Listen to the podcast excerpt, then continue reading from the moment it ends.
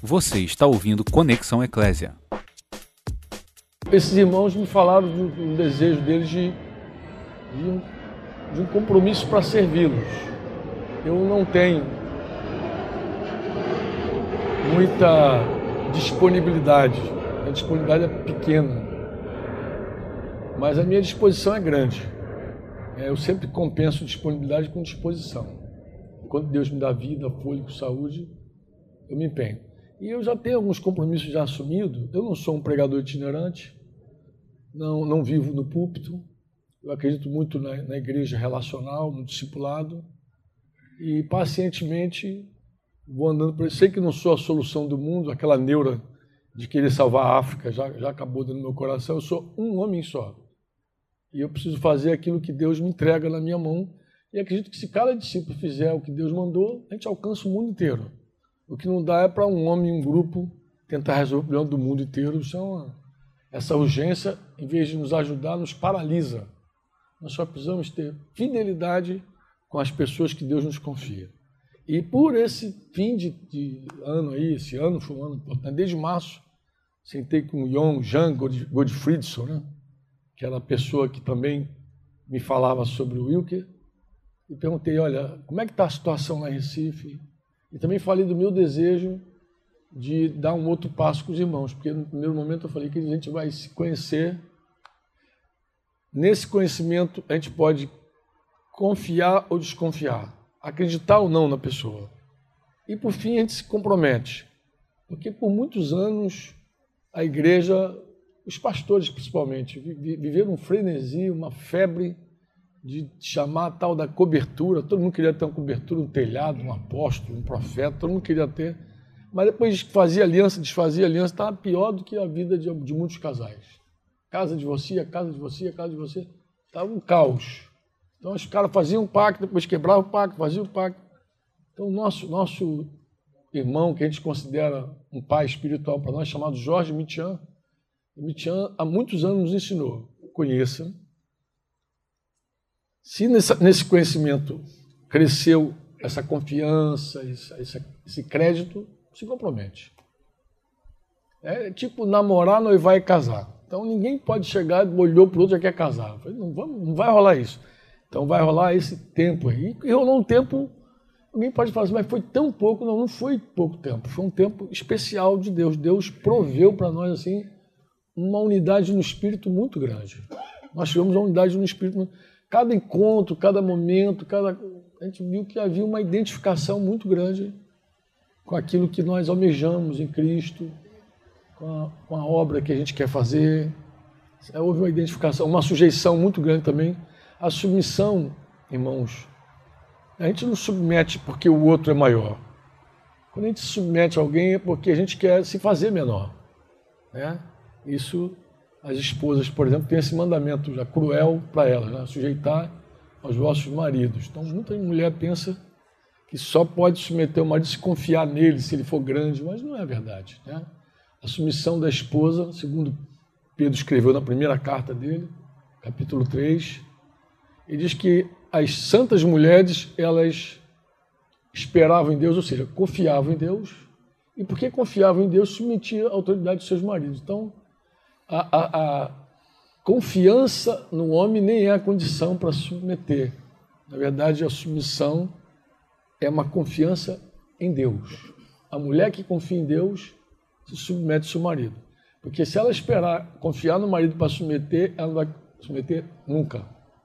Nunca por quê? Porque ninguém conhece mais o homem do que sua esposa. E a mulher conhece todos os defeitos que ele tem mais alguns que ele nem sabe que tem. Ela conhece tudo. Primeiro, porque está perto, e segundo, porque a carne humana ela se deleita em ver erro em toda a autoridade. Carne humana, é igual. Mas os pastores também têm um mandamento para se submeter. E a condição é igual. Tem que confiar em Deus e submeter as outras pessoas. E eu vi um exercício assim muito sincero, simples, desses irmãos de submissão, sujeitando, andando, dando passos. E a gente, mesmo sem um compromisso, é, a, prática foi grande. Isso também me constrangeu muito. Conversei lá com meus companheiros. São todos jovens assim, né? tipo do Dinho. Estou vivendo um outro momento da minha vida. Eu, eu comecei a pastorear no Rio de Janeiro, agora dia 4 de dezembro. Se Deus quiser, eu completo 35 anos que o, o Senhor me alcançou. Também completo 37 anos de casado, porque eu casei, dois anos depois me converti, também se eu não me converto já estava o casamento já tinha acabado, na verdade, quando Jesus entrou, o casamento já tinha terminado completamente. E Jesus entrou para resgatar também o nosso casamento. E também completo no dia 5, 59 anos de idade. Quase 60 já, né? E é 4 e 5 de dezembro, uma data especial para mim. 4 e 5 de dezembro, 4. Mas a maior parte do meu tempo eu vivi no Rio de Janeiro na zona oeste do Rio, para ser mais exato, far oeste lá, oeste distante do Rio de Janeiro, que é o que compreende ali Realengo até Santa Cruz. E ali a igreja cresceu e multiplicou. Cresceu. Quando eu digo crescer, eu estou falando de amadurecer. Irmãos que eram débeis carnais começaram a ter uma experiência de viver uma vida espiritual. Gente que era governada pela, pelos sentimentos, pela vontade, pela razão, começou a ser presidido pelo Espírito Santo. É isso que é deixar de ser criança, carnal, se tornar uma pessoa espiritual. Então eles cresceram, muitos homens, muitas mulheres, muitos casamentos restaurados, os irmãos cresceram, e com um crescimento espiritual vem a multiplicação natural, orgânica. Por quê? Porque quando a gente amadurece, Deus dá filhos espirituais. E aí teve uma época que a gente era 50, assim, igual vocês assim, muita construção, muita cavando muito buraco, né? que a obra, quando é grande, tem que descer mais, né? Mas parecia que a gente não ia para canto nenhum. Mas à medida que os irmãos foram amadurecendo, Deus deu assim, plum, 200, plum, mil. Daqui a pouquinho, esparramou para tudo que é lado, cidade, fora do Brasil. Deus começou a largar as tendas por tudo que é canto. E fiquei ali até o ano de 2015. Como a gente esparramou para vários lados, Curitiba foi um desses lugares que a gente esparramou, né? Enviamos alguns jovens missionários para Curitiba. A gente é muito ousado, né? A gente acreditou que Deus chama jovem também, né? Tinha jovens dizendo, Deus me chamou. Então a gente treinava e investia, inclusive. Supria financeiramente. Muitos jovens que tinham tinha lá o sonho do pai, da mãe, para fazer várias coisas e se entregaram a missões. E numa dessa veio, veio Jim, Anderson Paz, Cristiano, Sandro. E só o Sandro saiu dali e, e, e, o Cristiano saíram casados do Rio de Janeiro, o resto solteiro. Jim casou com uma, Jim casou com uma curitibana, raridade lá, legítima, puro sangue. O Anderson Pai foi, foi para lá achando que ia casar com curitibana, casou com uma baiana que passou por lá foi estudar na minha faculdade, casou com a baiana, né? E acho que e, o outro que foi com vocês que casou, a Breno também casou lá com a Paulista, né? a turma que foi. Então os irmãos, nós investimos, apostamos, eles foram, mas em 2015 o irmão que foi o irmão mais velho, a esposa ficou doente. Começamos a orar porque vimos já Deus fazer muitos milagres e curar muitas pessoas, mas dessa vez a gente percebeu que Deus não ia responder a nossa oração e nos preparamos então para viajar para Curitiba. Então, em 2015, nossos filhos já casados, a gente teve uma confirmação de Deus para nos mudarmos para Curitiba. Então, eu fui para lá fazer parte de um presbitério de, de, jovens. Um eu vi praticamente nasceu, Anderson Paz. Nasceu um dia antes da minha filha. Mas, como eu falo, a submissão não tem nada a ver com idade, não tem nada a ver com nada, nada disso. A submissão é só porque Deus manda e a gente confia em Deus e submete a vida a outras pessoas. Né? Porque se a gente quer se parecer com Jesus, o mínimo que a gente precisa fazer é, é baixar. Porque Jesus, sendo Deus, ele se humilhou, né? E é impossível alguém se humilhar e não se submeter. É impossível. Eu gastei muitos anos tentando convencer as irmãs que submissão era uma coisa linda. Eu fazia encontros de casais, gastava acho que uma hora falando para as irmãs da submissão a beleza da submissão. Um dia Deus me acordou de madrugada, me deu um puxão de orelha, me repreendeu bonito. Falei, por que você fica gastando tanto tempo querendo animar as mulheres a submeterem? Eu sentei, eu comecei a notar o que os pessoas estavam falando. Por que, que se esforça tanto? Se são discípulos de Jesus, elas precisam se humilhar. É para todo mundo, não é só para a mulher, para o homem, para todo mundo. Qualquer discípulo caminha para baixo. Humilhai-vos, portanto, sob a poderosa Deus. Porque, inclusive, não há graça sem a humilhação. Não há graça.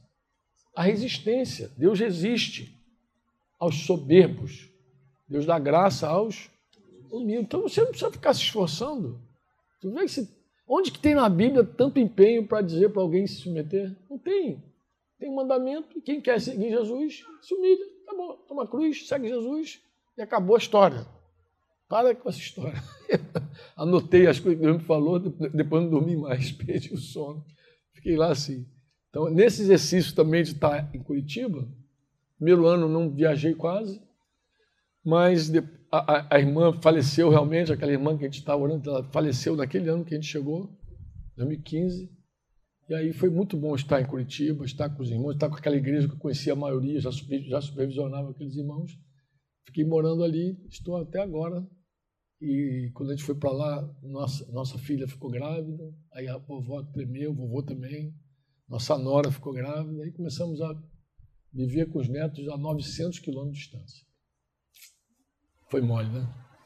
Mas eu, eu vim aqui para assumir, como eu falei com vocês, esse compromisso esse compromisso de amor, tá, amados? Quero. Eu, eu, venho, eu venho aqui em nome de Jesus convencido de que Deus ele quer que eu me vincule a vocês de uma maneira mais séria, um compromisso maior. Então, eu estou numa fase de ter muitos sonhos e muitos, muitos momentos Deus fala comigo em sonhos de uma forma muito especial. Às vezes acordando, às vezes na madrugada, e Deus vai falando. E esse sonho que eu tive foi assim. Eu cheguei num lugar, tinha uma reunião, tem um presbítero chamado Modesto das Neves, lá do Rio de Janeiro. Ele estava com um grupo de irmãos. O grupo parecia disperso. Disperso. E eu chegava e dizia assim, Modesto, eu, eu queria cantar uma canção. Oh, imagina eu cantando uma canção. Embora eu tenha algumas canções aqui que Deus me deu ao longo desse tempo, mas cantar não é minha praia. Mas eu começava a cantar. E a música é uma música muito simples. A música diz assim: Jerusalém, Jerusalém. Teus olhos embotaram, mas os meus não. A melodia era mais ou menos assim, ó. Jerusalém,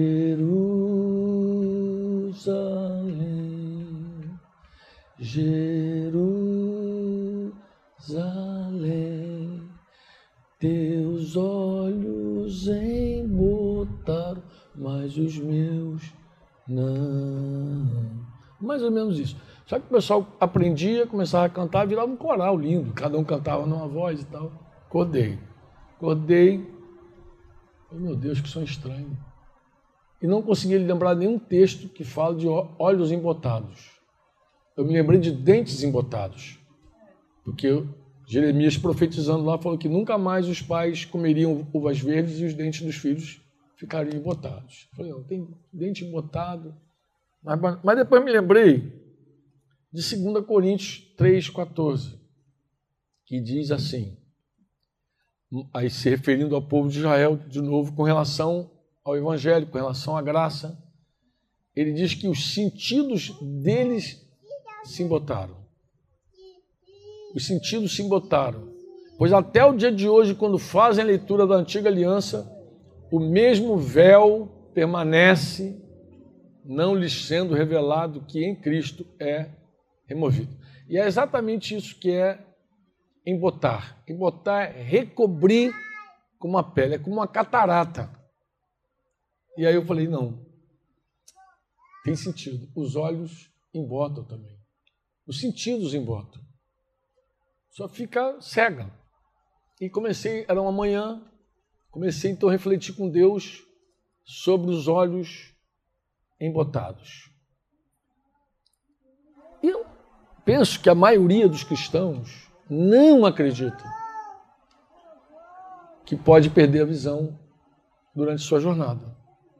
A maioria, não, já enxerguei, já sei tudo, já sabe. Embora Paulo tenha orado pela igreja em Éfeso para que Deus iluminasse os olhos do coração deles, que desse a eles espírito de revelação e de sabedoria no pleno conhecimento do Senhor, Embora Paulo orava pela igreja para dizer, abre os olhos dessa galera aí, aí abre os olhos espirituais deles, ilumina, abre não, ilumina, Porque o tema não é abrir. Paulo não está falando para Deus abrir os olhos de Eva, está falando para iluminar. Por quê? Porque os nossos olhos não são como os olhos de Deus. Nós dependemos de luz para ver. Deus vê, vê nas trevas. O Salmo 109 diz que luz e trevas para Deus é a mesma coisa, porque Deus não depende de luz para ver. Deus penetra as trevas e vê. Nós não. Se a gente não tiver luz nem no mundo natural, nem no mundo espiritual, a gente consegue ver. Mesmo com os olhos funcionando, entendeu? A gente depende de luz para ver. A luz é uma condição para os nossos olhos ver. E, da, e Paulo diz isso: ilumina, Senhor, os olhos do coração deles. Paulo faz essa oração. E fiquei nessa, nessa meditação da luz de Deus nos olhos do coração das pessoas. E fiquei meditando. E fui me lembrando de outros textos também. Acredito que Deus foi me lembrando, né? Aí Deus me lembrou quando Jesus fala da parábola do semeador. Eu não sei se você lembra de Mateus 13, mas a gente pode dar, dar uma olhadinha em Mateus 13 aqui. Vou pegar essa versão mesmo, que é a melhor versão, não tem RA, né? Vocês se lembram quando eles, eles perguntam a Jesus sobre a parábola? Versículo 10 do capítulo 13 de Mateus, eles perguntam se aproximaram dos discípulos. Eles queriam falar sobre a parábola do semeador. Por que eles falam por parábola? E Jesus então diz: porque a vós, vós outros, é dado conhecer os mistérios do, do, do, reino dos céus, mas aqueles não lhes é concedido. Mas por quê? Porque o que tem se lhe dará e terá em abundância, mas o que não tem, até o que tem lhe será tirado. Por isso lhes falo por parábolas, porque vendo não veio. Está vendo, mas não vê nada. E ouvindo, não ouve, que era a conversa de hoje de manhã. Como você citou, lembra que você citou sobre isso? Como pode, né? E nem entendem. De sorte que nele se cumpre a profecia de Isaías. Aí ele vai citar Isaías. Ouvireis com os ouvidos e de nenhum modo entendereis vereis com os olhos e de nenhum modo percebereis, porque o coração desse povo está endurecido. Aí ele dá a causa daquela cegueira. Não era diabetes. Ela estava cego por causa de um coração duro. O coração duro cega o homem. Coração duro cega o homem. Aí você vai me dizer, mas não é o nosso caso. Nós somos cristãos evangélicos, gospel. E a gente não corre o risco de ter coração duro. Nós somos salvos, somos Jesus, cantamos aqui que a gente é livre. E a gente não tem. Ele, ele citou Isaías 6, 9 a 10. Mas há uma verdade, irmãos, de que nós podemos sim, em algum momento, perder a visão. Por conta de um coração endurecido. Endurecido. Muita coisa pode produzir essa dureza em nós. Muita coisa pode produzir essa, essa dureza em nós. Mas especialmente, especificamente, esse coração, eu acho que eu vou ter que ler com vocês, que acho que é o melhor.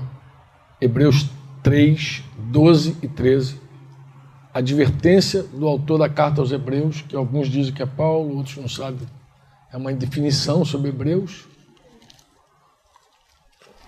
3, 12, 13. Ele faz uma advertência, ele, ele fala para a igreja: tem cuidado. E ele fala assim: tem de cuidados, tem de cuidado, irmãos. Irmãos, tu vê que ele está escrevendo para os irmãos, não está escrevendo para o vizinho incrédulo, está falando para os irmãos. Tem de cuidado, irmãos jamais aconteça haver em qualquer de vós perverso coração de incredulidade, e esse perverso coração de incredulidade faz o quê? Que vos afaste do Deus vivo. Ele vai dizer, ó, cuidado, irmãos. Cuidado, irmãos. Cuidado. Não aconteça de haver no nosso meio um coração perverso de incredulidade. Isso vai afastar a gente do Deus vivo. Afasta a gente do Senhor. Papo estranho esse, né? Parece que isso não tem sentido para nós. Parece que a igreja nunca considera a possibilidade de se afastar do Deus vivo. Mas aqui ele está dizendo que é possível. Mas como, Franco? Coração de incredulidade.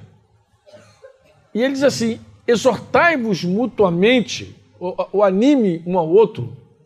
Anime um ao outro, isso é a nossa ação, um com o outro, vai animando, exorte mutuamente cada dia. Eu gosto desse cada dia. Porque tem irmãos que acham que a vida da igreja é uma reunião no domingo. Nós já sabemos que não é assim, não. A vida da igreja é todo dia. Todo dia a gente tem uma oportunidade de animar alguém a crer, a seguir confiando, a seguir conhecendo o Senhor, porque a vida eterna, João 17, é que te conheço, ó Pai, como único Deus verdadeiro, Jesus Cristo a quem tu enviaste.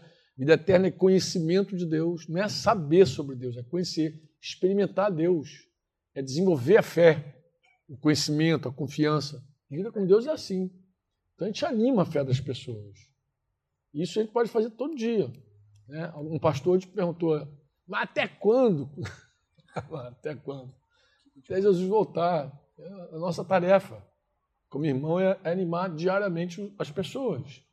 Ele diz assim: exortai-vos mutuamente cada dia durante o tempo que se chama o quê? Hoje. Agora, por que, que eu tenho que fazer isso? Qual o propósito disso? Ele diz, a fim de que nenhum de vós seja, agora olha a palavra, endurecido. Endurecido pelo quê? Lê aí na tua Bíblia. Pelo quê? Engano do pecado. Aqui começa nossa, nossa tragédia. Nossa cegueira começa assim.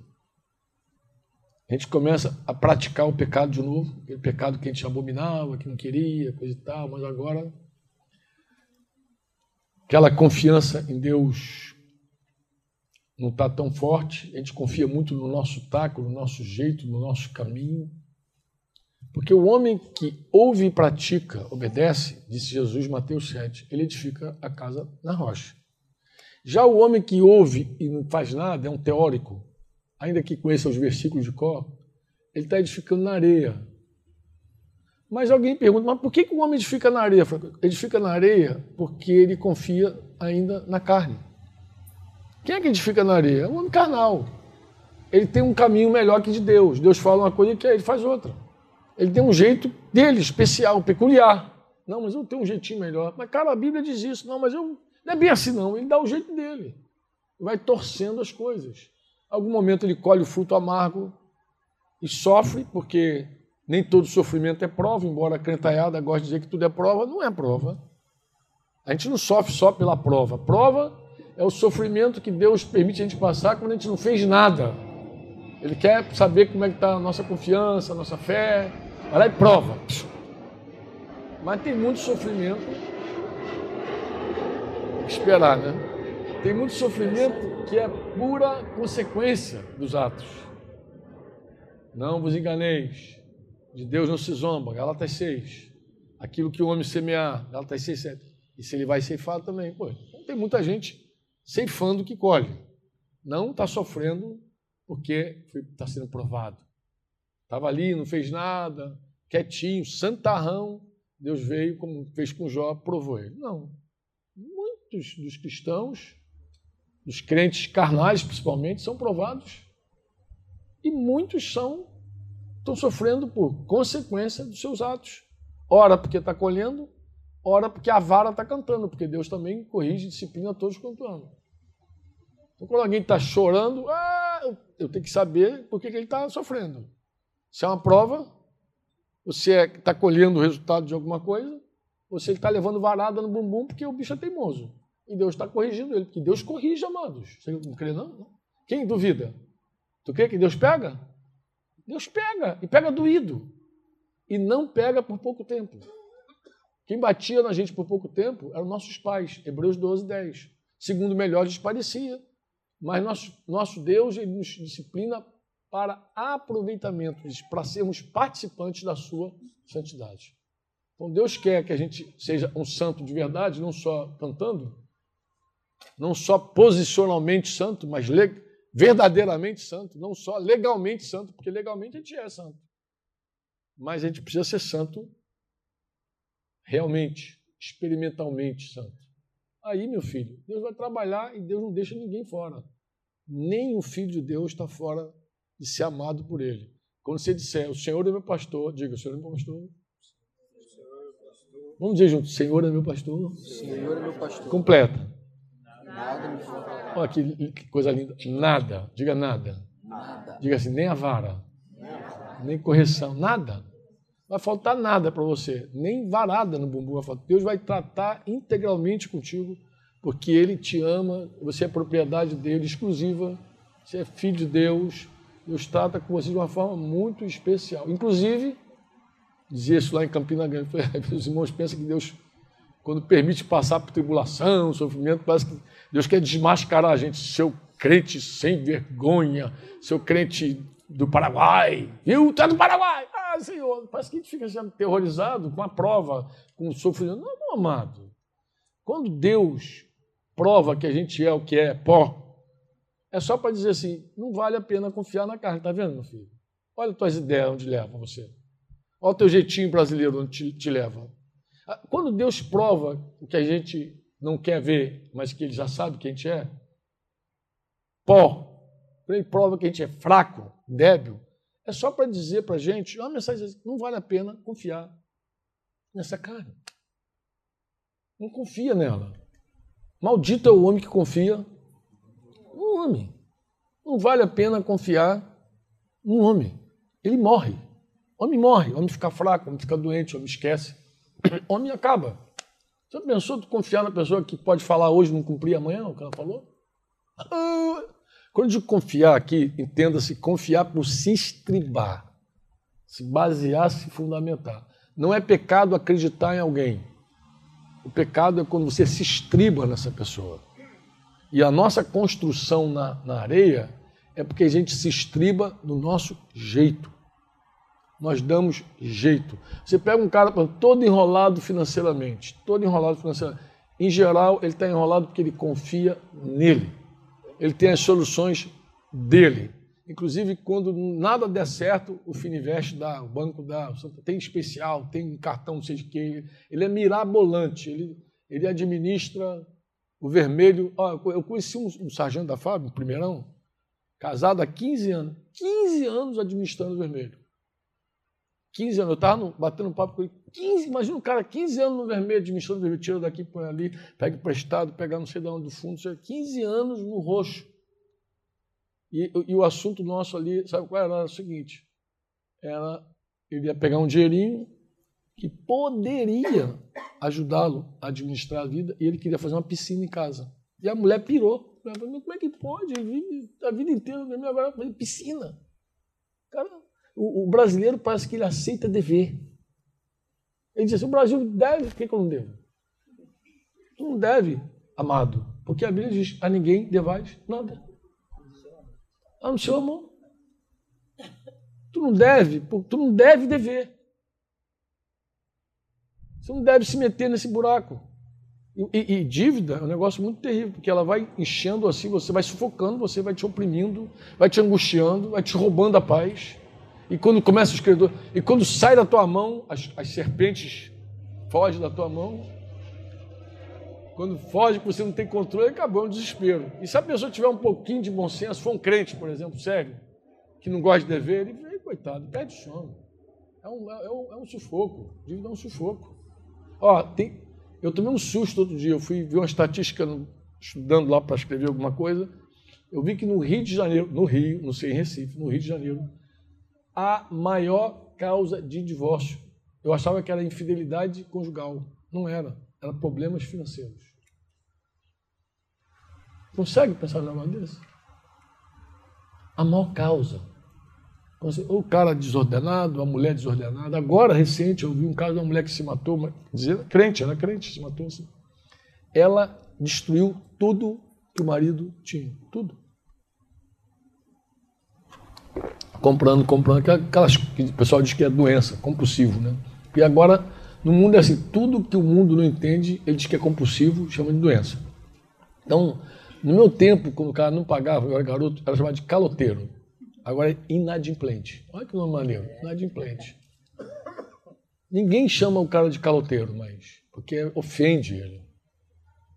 Se o cara, o cara que, que não podia ver mulher, ele era tarado. Pessoal, já cuidado com falando tarado. Hoje ele tem, era compulsivo sexual. Michael Douglas. Compulsivo. Então, o que, que o mundo fez? O mundo começou a chamar de doença o que antes era pecado. Pecado. O preguiçoso nunca vai se arrepender da preguiça se achar que o problema dele é, é a doença. E, e eu digo, falo para você, ó, o, o mundo vai te dizer que você é doente, vai te vender remédio. Ele ainda vai te dar um comprimido para você sair daquele negócio. Coisas que tem que passar pelo arrependimento, pela metanoia, pelo quebrantamento. O mundo vai dar um jeito de, de, de te arrumar e te vender um trocinho. Te vende ainda um, remedinho para você. A indústria farmacêutica só perde para a indústria pornográfica. Esse, esse, essa coisa louca. Então, voltando ao tema, voltando ao nosso tema, um homem carnal, ele começa a buscar os seus próprios caminhos, e buscando os seus caminhos, ele começa a pecar. E pecando, irmãos, ele começa a ficar enganado pelo pecado. Porque no primeiro momento a consciência vai dizer, não faz, ele vai fazer, ele vai ferir a autoridade da consciência. A ferir a autoridade da palavra é fácil, porque o cara já olha para a Bíblia e diz que não é bem assim e faz. Mas dentro, além da autoridade da palavra, ele tem a autoridade da consciência também. Porque o Espírito fala através da consciência dele, mas ele também acaba com a consciência, ele corrompe, diz a Bíblia. Paulo diz que corrompe a consciência e ele cauteriza a consciência dele. Ou seja, tem uma hora que nem o Espírito Santo vai falar mais dentro dele. Oi? Nega. Nega. Nega a consciência, cauteriza a consciência, corrompe a consciência. Aí não tem mais voz dentro dele. Como é que está esse cara? Endurecido pelo engano do pecado. Endurecer o coração, próximo passo é ficar cego. Não vê mais nada. Fica cegueta. E aí, de repente, tu vê assim, crentes evangélicos metidos em escândalo de pecado, coisa por lá. Mas, querido, não começou assim, não foi uma coisa da noite para o dia. Não foi assim. O cara se meteu, mas como é que fulano se meteu nessa furada? Não, ele se meteu aos poucos. Ele começou negando a autoridade da palavra. Ele começou negando a voz da consciência dele. Ele começou fechando o coração para as repreensões da esposa, do marido, do, do irmão, do discipulador. Ele começou bloqueando, sabe, blindando contra tudo e contra todos, explicando um monte de. Isso aí acabou. Daqui a pouquinho, um pecadinho, dois, três, quatro, daqui a pouquinho endurece, tá, pá, coração endureceu, cego. Seguido. Então, se alguém perguntasse, Franco, qual o motivo de alguém estar cego? Eu, eu, eu registrei três assim, imediatamente, porque era, eu tava, foi um sonho de manhã, eu tinha que ministrar na manhã do domingo. Falei, vou anotar aqui rapidamente para ver se eu falo com os irmãos sobre isso. Anotei três. Primeiro, um perverso coração de credulidade, o engano do pecado. A igreja de Laodiceia colocou Jesus para fora, por quê? Apertou aquele botãozinho. Por que a, igreja de Laodicea colocou Jesus para fora? Diz que ela estava poderosa, disse que não tinha necessidade, era rica, abastada. Mas vou ler aqui vocês o diagnóstico dado por Jesus Cristo. Vamos lembrar aqui. Apocalipse 3, 15, 17. Com essas tuas obras, que nem és frio nem quente. Quem dera fosses frio ou quente. Assim, porque és morno, és morno, nem és quente, nem frio, estou a ponto de vomitar-te da minha boca. Pois dizes: Estou rico, abastado, não preciso de coisa alguma, e nem sabes, tu nem sabes que tu és infeliz, sim, miserável, pobre, cego e nu. Então, a pessoa morna é uma pessoa cega. A pessoa morna é uma pessoa cega. Está cego. Não vê. Não vê. Eu estou contando essa história para dizer o seguinte: toda a nossa autossuficiência é perigosa. Tudo que a gente tem acesso, tem solução, é perigoso. É perigoso. Por isso que eu digo que Deus nos prova nos extremos. Deus não prova só na pobreza, Deus prova na riqueza. Tem gente que passa a vida bem na pobreza. Tem casamento que resiste à pobreza, mas não existe a riqueza. O cara é pobre, está com a mulher, uma luta, coitadinho, uma dificuldade, ganhou dinheiro. Ganhou dinheiro, trocou de casa. Oh, coisa. Comprou, comprou um carro, trocou, trocou o carro dele, não, comprou. Daqui a pouquinho troca de mulher também. Vai trocando tudo. Mas por quê? Porque não suportou a riqueza. Antes ele andava a pé, as mulheres não viam ele, agora ele anda com um carrão, a mulherada se atira em cima, ele agora está se achando. Trocou. Porque não suportou o outro extremo. Tem gente que suporta um extremo, mas não suporta o outro. Deus prova o homem quando ele é honrado. O homem é provado em meus louvores que recebe, diz a Bíblia. Foi promovido. Oh, que lindo. Está sendo provado, cuidado. Fui demitido. Também está sendo provado. Paulo falou, eu sei, eu tenho experiência desses extremos, Paulo falou. Eu sei tanto estar bem na, na abundância, na falta, sei passar, ser honrado, sei ser humilhado. Tudo posso naquele que me fortalece. A, a prova, quando Deus leva a gente para os extremos, a gente pode, inclusive, ficar cego. O sofrimento pode afastar a gente de Deus. Afasta mesmo. Tem gente que no sofrimento ela fica longe de Deus. Adoece, acabou. Mas também a festa, a alegria, também pode afastar. O que, a Bíblia recomenda? Está alguém alegre? O que, faz? Cantar louvor é reconhecer que o teu sucesso, o teu progresso, tudo que você tem é de Deus. Isso que é cantar louvores. Está alguém sofrendo? Ore. Então você tem como o que fazer nos extremos. Se está muito bom, diga, foi Deus que deu. Louvo o Senhor, é Deus comigo, Deus fazendo, proporcionando. Está muito ruim, corra para o Deus, para o Senhor vai para o Senhor e manter. E a igreja de Laodiceia, ela ficou morna na abundância. Ela ficou cega na abundância. Porque a hora que ela tinha abundância, nem de Jesus ela precisava. Colocou Jesus lá de fora. Jesus falou assim: Eis que estou à porta e bato. Ó, imagina você excluir Jesus da comunhão. Excomungou Jesus. Foi isso que a igreja fez. Excomungou Jesus. Jesus estava lá de fora. Se alguém ouvir a minha voz, abrir a porta, eu entro e vou comungar contigo, vou cear contigo, vou comer contigo de novo. Mas até ali estava do lado de fora. Então eu, eu falei desse, desse segundo ponto também, a autossuficiência morna. E por fim, termino aqui, a acomodação da fé. Uma fé que não desenvolve. A fé que não cresce, desaparece, irmão. É verdade. É verdade. O cara creu, entrou, se batizou, está sendo discipulado, de repente ele fica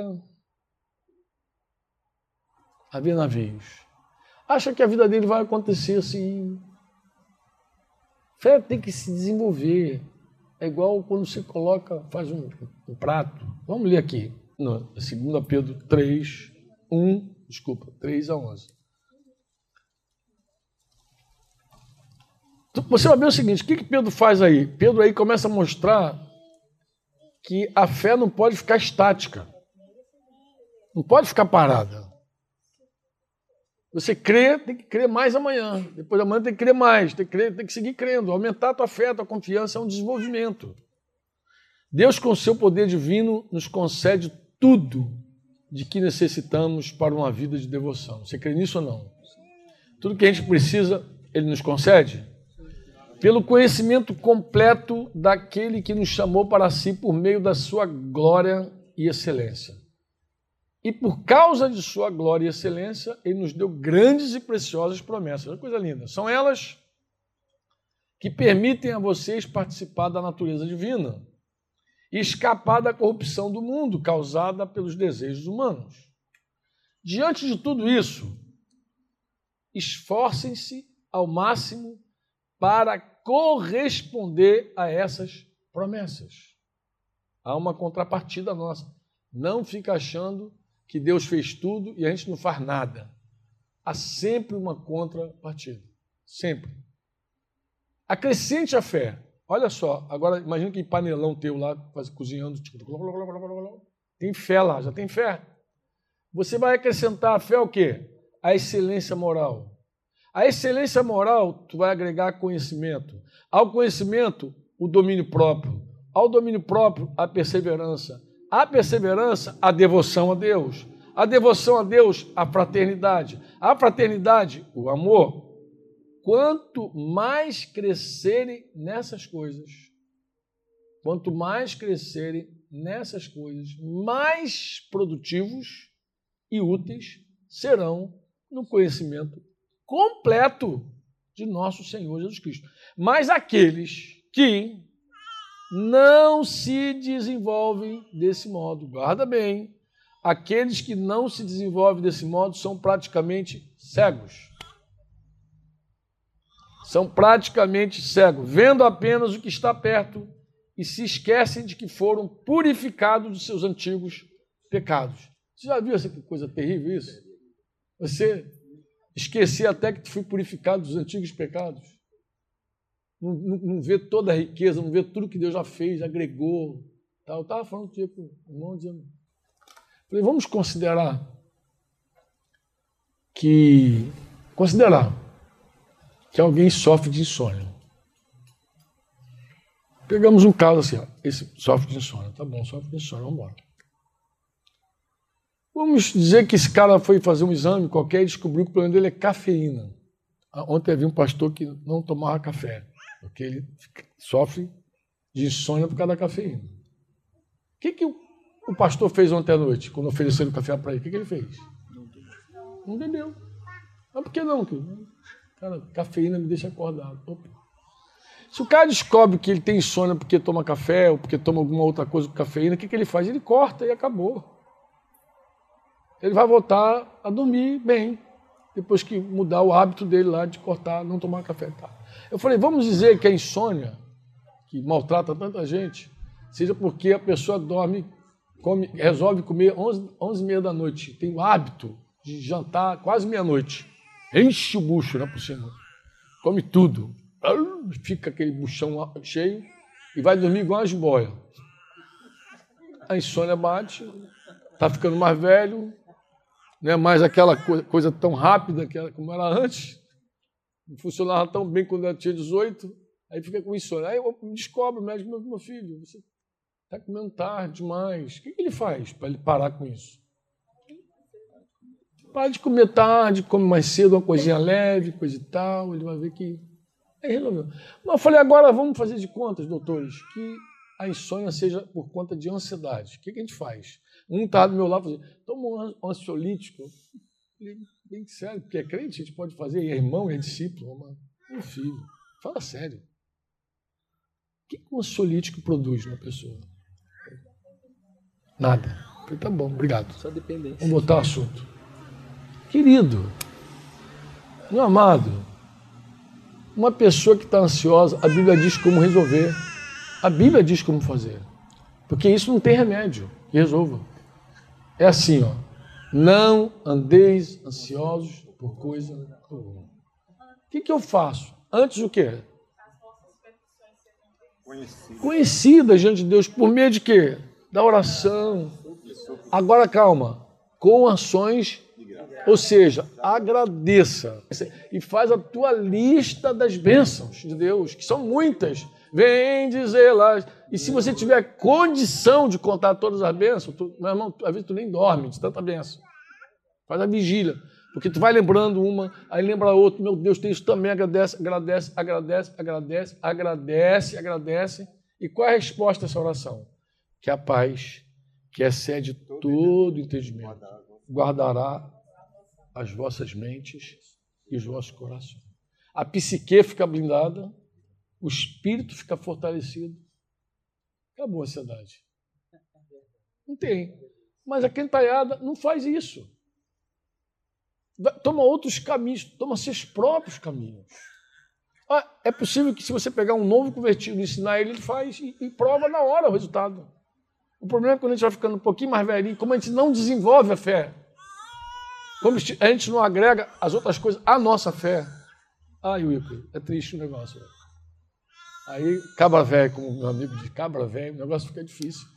Porque ao não desenvolver, ele diz claramente isso.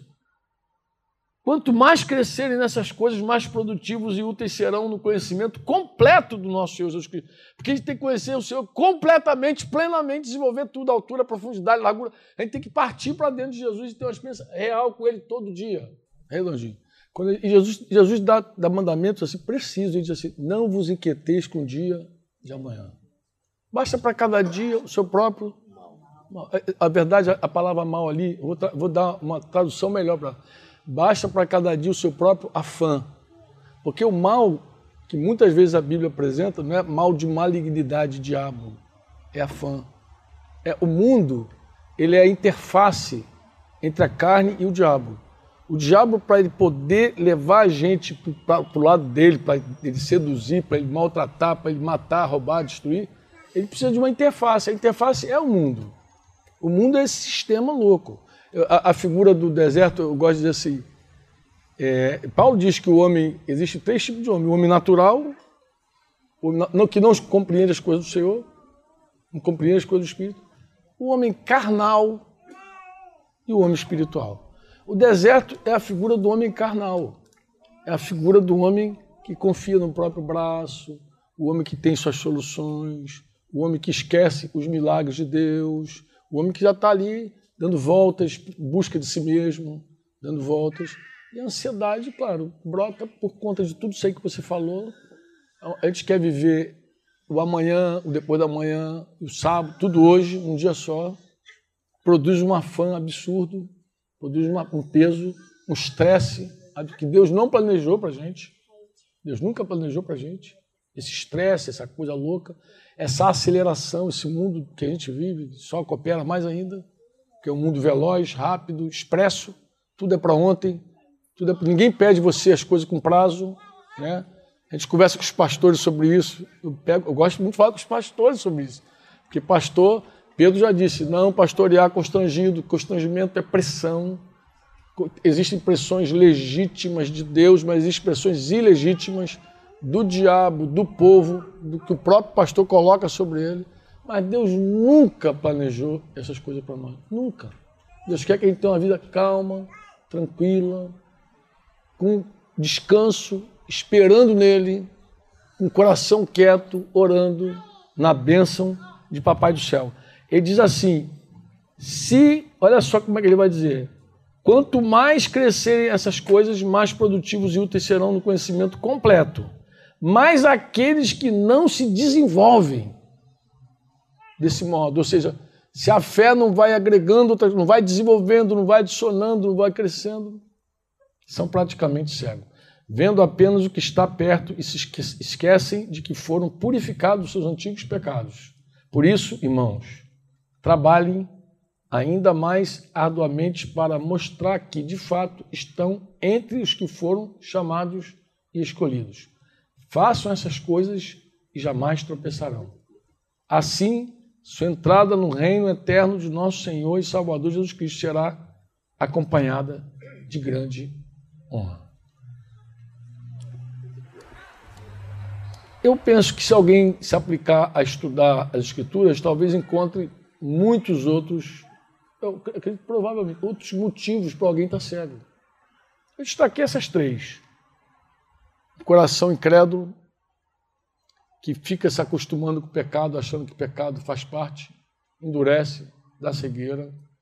A autossuficiência, que acha que pode se solucionar, se resolver, fica morno, não conta com Deus mais, fica cego. E também quando a fé se acomoda. Acomodou na fé, aí dá problema. Muita coisa.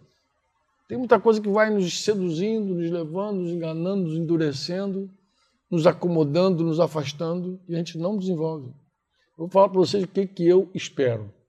Falei para o Wilk ontem. Falei, Wilk, essa igreja tem que crescer e multiplicar.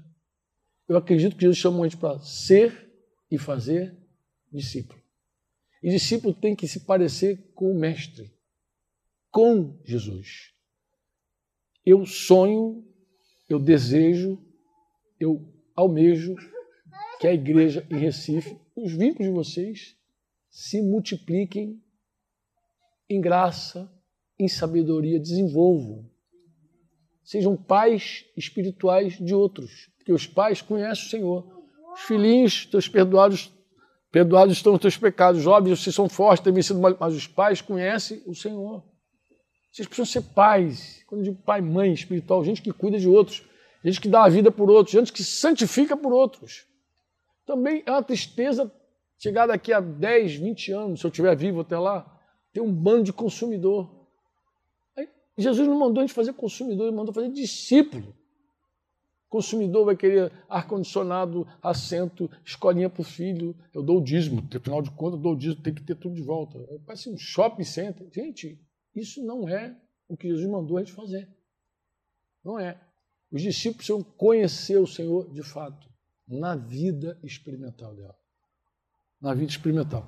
Então, o meu, o meu compromisso com vocês, eu quero hoje partir o pão com vocês. E quero dizer, ó, eu estou aqui à disposição de vocês. Se vocês querem se parecer com Jesus, se vocês querem ser, ser, não ter, ser, ser. Se você quiser ser, conta com a gente. Conta com a gente. Eu quero que vocês contem comigo, conte com todos os irmãos que eu estou vinculado. Dinho é um deles, mas todos os irmãos que sabem, inclusive, que eu estou aqui e sabe, inclusive, que eu estou assumindo um compromisso com vocês, todos. Quero que vocês contem com todos esses irmãos, mas para ser discípulo de Jesus, para crescer, querer se parecer com Ele, pagar o preço realmente, tomar a cruz, embora está se pregando contra a cruz, mas você pode tomar a cruz, seguir Jesus, negar a si mesmo, estamos juntos. Se o teu propósito é outro, aí eu não tenho muito como servir vocês, não tem como ajudar, não tem como lavar os pés, não tem nem o que dizer para vocês. Mas o plano é tomar a cruz, seguir Jesus, negar a si mesmo, aquele que Jesus falou, aquela coisinha simples que ele falou, aí, irmãos, vamos juntos, porque eu também preciso de vocês, preciso de gente que me anime a isso. Gente que me anime, diga Franco, não desista, persevera, olha para Jesus, teu alvo. Vamos lá, eu quero terminar a minha carreira, como Paulo, combatendo o bom combate e guardando a fé. Eu quero terminar assim, então eu preciso que vocês me ajudem de verdade, orando por mim, me cobrindo. E, e pode contar com a gente para seguir Jesus. Amém? Amém. Para seguir Jesus.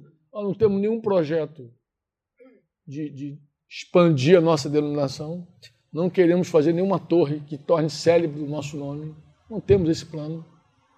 Também falei com os irmãos, vocês são livres para se relacionar com qualquer grupo de irmãos dessa cidade vocês têm liberdade. Não precisa me consultar, pedir autorização. Não sou dono de ninguém. Sou dono de ninguém. E eu tenho a liberdade também de corrigi-los em tudo que eu ver errado. Quero amar vocês de forma abundante e verdadeira. Mas quero também não, por medo de abuso de autoridade, eu não nego a autoridade não, tá, amado? Eu não tenho esse medo. Se eu tiver que usar, eu uso. Inclusive, não pedi, não provoquei, não falei que eu queria expandir meu ministério e me receber. Não foi isso, não, irmãos. Esses irmãos que falam, Franco, a gente quer contar contigo. Então, conte comigo. Mas conta mesmo, conte com tudo também, entendeu, irmãos? Eu não tenho medo de. Ah, se, se eu tiver que errar, tem outros irmãos que vão ter que me corrigir, mas eu não posso, por medo de abusar da autoridade, não usar a autoridade. Eu prefiro usar. E se errar, ser corrigido. Entendeu? Eu quero servir vocês de todo o meu coração. Com tudo que Deus tem me dado. Amém? Quero poder lavar os pés de vocês. Não vou pastorear vocês, porque vocês têm pastores. Tá? Meu trabalho aqui é outro. É cooperar com a construção que está sendo feita aqui. Com os dons, os talentos que Deus me deu. Não tem como pastorear pessoas à distância não ouço queixa de gente que não senta primeiro, não trata, não confronta. Você pode entregar os pastores para mim todo dia, mas fale com todos eles. Tá? Fale com eles, ajude esses irmãos, ame esses irmãos porque esses irmãos podem fazer o trabalho deles de duas maneiras: chorando, gemendo ou com alegria. Eles só fazem com alegria se houver uma submissão sincera, verdadeira, de coração. Amém? Falei pra caramba aqui, acho que já falei muito tempo, mas eu, é isso que eu queria dizer para vocês aqui. Coração aberto, tá?